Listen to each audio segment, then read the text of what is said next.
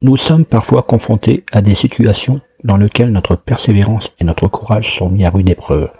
Au cours de nos études, par exemple, ou lorsque nous faisons du sport, lorsque nous voulons arrêter de fumer, calmer nos angoisses, tenir une résolution. La difficulté est alors de ne pas céder à la tentation plus ou moins puissante de craquer, abandonner. J'ai deux exemples à vous proposer pour être sûr que nous parlons bien de la même chose. Premier exemple. Souvenez-vous ce jour de Noël où nous avons décidé de ne pas manger trop, de se retenir, puis de craquer, de se resservir, de se gaver, de regretter et de se sentir honteux. Deuxième exemple, ce jour où, motivés, nous enfilons nos vêtements de sport, nos baskets, nous sortons, commençons à courir, sous la pluie qui commence à tomber, en tombant cette grosse côte, commençons à souffler comme un bœuf, nous imaginons en train de faire demi-tour, faisons finalement demi-tour pour aller vite finalement à l'abri. J'imagine que ça vous dit quelque chose, et ça dit quelque chose à tout le monde. Voilà, c'est de ça dont je vais vous parler. Marketing, études de marché, référencement, podcast, réseaux sociaux, monétisation. Le monde de l'entreprise n'est pas un long fleuve tranquille. Alors chaque jour, les clés du business vous permettent d'y voir plus clair avec des conseils et des astuces. La plupart des gens manquent de conviction dans ce qu'ils entreprennent et n'obtiennent pas les résultats espérés. Cela semble un peu dur, mais c'est une réalité. Trop souvent, face à une difficulté, nous nous accordons le droit de douter. Nous avons pris l'habitude inconsciente d'accepter de céder et d'abandonner la partie. Il s'agit d'un comportement humain qui agit comme une protection. En fonction de notre perception, nous nous créons chacun notre propre seuil de tolérance à l'effort, quel qu'il soit, physique, mental, financier ou pratique. En dessous de ce seuil, ce sont les efforts que nous acceptons de faire pour obtenir un résultat.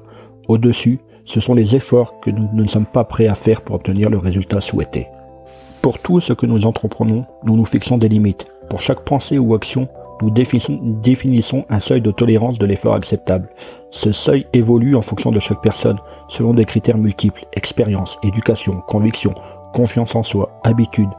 Mais ce qui est le plus important et qui peut réellement nous changer la vie, c'est que ce seuil n'est pas fixe. Nous pouvons le faire évoluer, et c'est ce que nous allons voir maintenant. L'effort est l'action additionnelle qui nous permet de se rapprocher d'un objectif et de l'atteindre.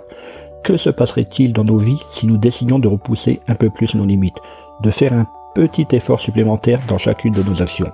Bien souvent, nous ne prenons pas la peine de faire cet effort supplémentaire pour divers motifs, conscients ou inconscients. On a notamment tendance à se dire que cela ne sert à rien, mais souvent cela change tout. C'est l'effort qui aurait déclenché tôt ou tard la récompense. Ainsi, pour un sportif, courir 21 minutes au lieu de 20, c'est peut-être cette minute qui vous permettra de franchir ce palier qui, quand vous l'atteignez, vous permettra de vous sentir mieux et de courir encore quelques minutes de plus. Pour un chef d'entreprise, appeler un client de plus que les autres, c'est peut-être ce client qui vous dira oui. Pour un chercheur, tester une solution de plus, c'est peut-être cette solution qui sera la bonne. Je fais de la course à pied, mais parfois, j'ai l'impression de ne pas avancer, de stagner. C'est comme si je faisais du surplace alors que mes efforts sont intenses. Parfois, je fais le choix d'abandonner, Parfois, je fais le choix de redoubler d'efforts, de me surpasser. Si j'ai retenu une chose de ces expériences, c'est la suivante. Lorsque nous avons l'impression, au cours d'un effort, de ne pas avancer, de ne pas faire évoluer les choses, de stagner, c'est que généralement nous sommes en train de passer un palier.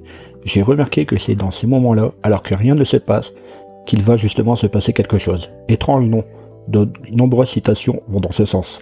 Ainsi, Thomas Edison disait qu'un grand nombre d'échecs sont le lot d'hommes qui n'ont pas réalisé à quel point ils étaient près de réussir lorsqu'ils ont abandonné la partie.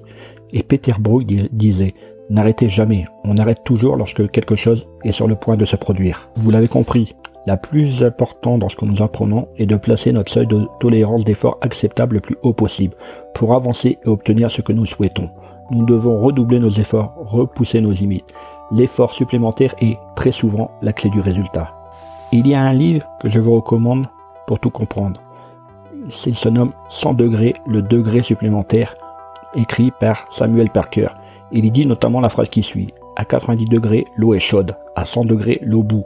Et avec l'eau bouillante vient la vapeur. Et avec la vapeur, on peut faire avancer un train. Il en est de même avec vos projets. En vous en vous engageant à faire l'effort supplémentaire et à l'appliquer à chacune de vos actions, vous allez obtenir des résultats au-delà de vos attentes. Il y a beaucoup de théories, beaucoup de livres à ce sujet, mais peu d'actions, et encore moins cet effort supplémentaire dans nos quotidiens. Il s'agit de toutes petites choses très simples, à l'image de trois exemples cités plus haut. La minute de plus, l'appel téléphonique de plus, le test de plus. Même si cela peut sembler difficile au début, vous gagnerez en persévérance et ténacité. Et n'oubliez pas que les grandes réussites sont la somme de milliers de petites actions. Perker, l'auteur du livre, dit à ce sujet peu, peu importe ce que vous entreprenez, la dimension fondamentale est l'effort. Chaque effort est bon à faire, et même si nous ne voyons pas forcément l'avantage immédiatement, nous en trouverons le sens plus tard dans notre vie. C'est pourquoi je fais l'effort de vous proposer un podcast tous les jours. Allez, au boulot.